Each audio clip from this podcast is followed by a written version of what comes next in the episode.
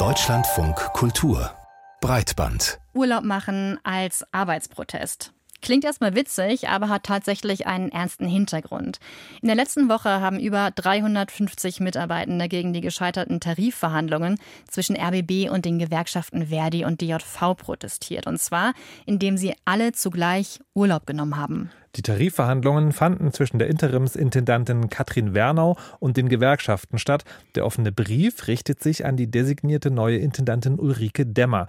Die Freien werben darin gegen ihrer Ansicht nach längst überfällige Honorarerhöhungen und protestieren gegen fehlende Beschäftigungssicherheit. Ja, und dazu muss man vielleicht noch mal kurz erklären, Freie sind MitarbeiterInnen ohne Festanstellung, die pro Einsatz, also Beitrag, Moderation oder Redaktionstag bezahlt werden. Im journalistischen Alltag sind sie trotzdem oft eng verknüpft mit bestimmten Redaktionen oder Sendungen.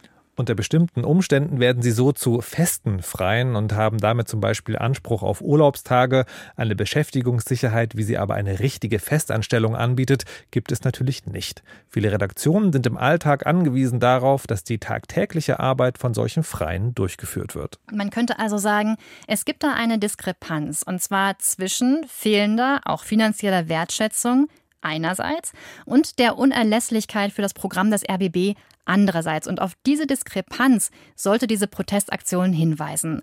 Hören und sehen Sie in der kommenden Woche genau hin, was der RBB zustande bekommt, wenn sich 350 Freie zugleich abmelden, heißt es in dem offenen Brief. Aber hat das wirklich funktioniert? Es gab zwar mediale Berichterstattung, aber keinen großen Widerhall in der Öffentlichkeit.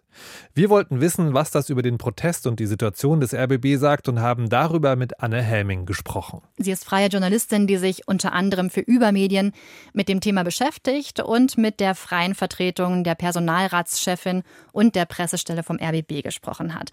Als erstes wollten wir von ihr wissen, ob sie diesen wenig sichtbaren Protest für die richtige Idee hielt, um Aufmerksamkeit für das Anliegen zu erzeugen. Das Ganze ist ja durchaus mit einer gewissen Tragik zu betrachten, meiner Meinung nach, weil die freien Kolleginnen und Kollegen, die sich da jetzt zu diesem Urlaubsprotest zusammengeschlossen haben, machen das ja nicht zum ersten Mal. Das darf man nicht vergessen. Das ist bereits das vierte Mal seit 2021, dass die Freien vom RBB diese Variante wählen. Und die besondere Situation jetzt ist natürlich zum einen, wir haben es mit dem Beginn der Sommerferien zu tun in Berlin und Brandenburg. Brandenburg.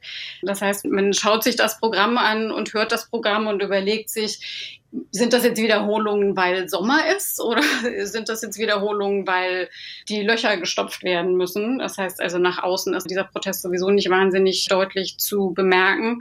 Und das war, wie der freien Vertreter mir gesagt hat, auch gar nicht das Ziel, sondern das Ziel war, nach innen zu wirken um die Festen im Team so ein bisschen auch äh, solidarisch auf die eigene Seite zu bringen. Und da ist natürlich auch die Frage, ob das gelingen kann, weil die Freien das Ganze ja nicht hoppla die hopp gemacht haben, sondern mit einer sehr wunderbaren kollegialen Geste schon im März angekündigt haben, sodass sich alle darauf einstellen konnten. Äh, mhm. Und so verpufft der Druckeffekt natürlich gleich mehrfach. Hat das einen Effekt gehabt? Hat dieser, hat dieser Protest einen Effekt gehabt, innen oder außen? Der Widerhall nach innen mit Blick auf die Festen ist natürlich sehr unterschiedlich ausgefallen. Die Personalratschefin Sabine Jauer hat mir durchgegeben, dass die, abgesehen von äh, aktuellen Redaktionen wie zum Beispiel beim Inforadio, wo feste Kolleginnen eben einspringen mussten, jetzt ansonsten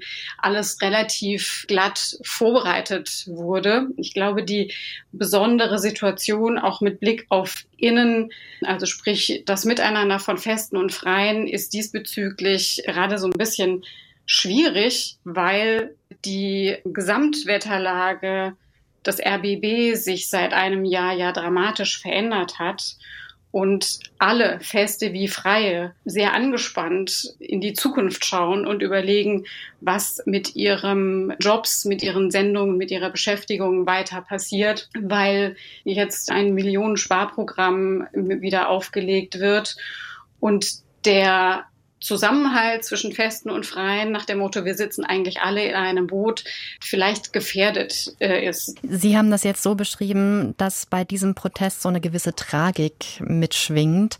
Hätten Sie einen nachdrücklicheren Protest oder auch einfach einen anderen Protest oder eine andere Zeit sinnvoller gefunden? Ich glaube, dass diese Form des Protestes, also sprich, die Freien sagen, wir nehmen en bloc eine Woche Urlaub zu diesem Zeitpunkt, also sprich zum Beginn der Sommerferien und dann auch noch beim RBB, einem Sender, der seit einem Jahr äh, sehr stark unter Druck steht, tatsächlich so ein bisschen nach hinten losgegangen ist, was nicht heißt, dass diese Form des Protestes, also sprich, man ist dann einfach mal nicht da, das ist ja auch der Slogan der Freien, wir sind nicht da, äh, dass das durchaus Effekt haben kann in einem anderen Zusammenhang, zu einem anderen Zeitpunkt, will ich gar nicht von der Hand weisen, ob man momentan vielleicht nicht erstmal abwartet, wie sich die Situation, also sprich die Tarifverhandlungen und der Antritt von Frau Demmer sich irgendwie weiterentwickelt, vielleicht anzuraten wäre, würde ich mal so in den Raum stellen, weil, glaube ich, wirklich das Wichtigste ist, dass die Festen und die Freien in irgendeiner Form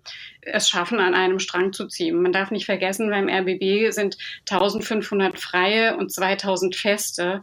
Also die Freien machen da einen Anteil von ungefähr 42 Prozent aus mittlerweile. Das ist nicht ganz wenig. Ähm, und deswegen ist es, glaube ich, relativ elementar, dass die äh, weiter in irgendeiner Form sich als eins verstehen. Jetzt gibt es ja neben den Tarifverhandlungen noch mehr Baustellen. Es gibt neue Geldsorgen wegen eines Haushaltsloch und es gibt auch Reformpläne, die vor allem das Programm betreffen. In welche Richtung könnte sich das denn dann entwickeln und was würde das für die Mitarbeitenden im RBB bedeuten? Was die Tragik des Timings natürlich noch umso mehr ausmacht, ist, dass just zum Beginn dieser Protestwoche es eine Belegschaftsversammlung gab, auf der bekannt gegeben wurde, dass die Lage, also auch die finanzielle Situation noch viel dramatischer ist, als bislang bekannt war. Und Frau Fernau die Belegschaft, also die Festen und die Freien, quasi darüber informiert hat, dass jetzt die kommenden zwei Jahre sich mehr oder weniger nichts tun soll. Also sprich, die aktuelle Tarifsituation soll, so Frau Fernau, noch weitere zwei Jahre bleiben, was eine Nullrunde bedeutet für weitere zwei Jahre. Der RBB scheint ja seit dem Aufkommen des Schlesinger-Skandals irgendwie gar nicht mehr zur Ruhe zu kommen.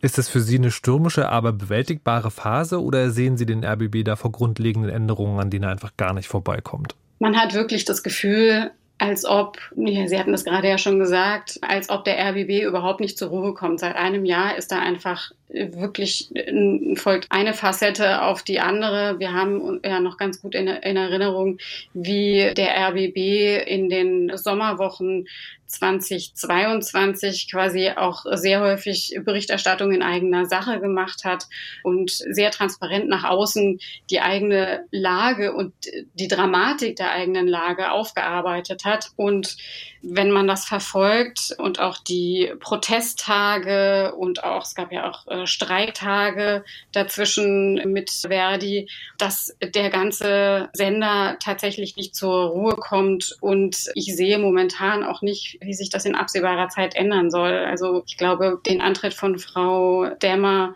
wird man irgendwie noch mit abwarten und sie wird ja dann eine eigene Note setzen wollen äh, und bis dahin ist eigentlich alles offen. Anne Helming über eine Protestaktion der freien MitarbeiterInnen des Rundfunks Berlin-Brandenburg.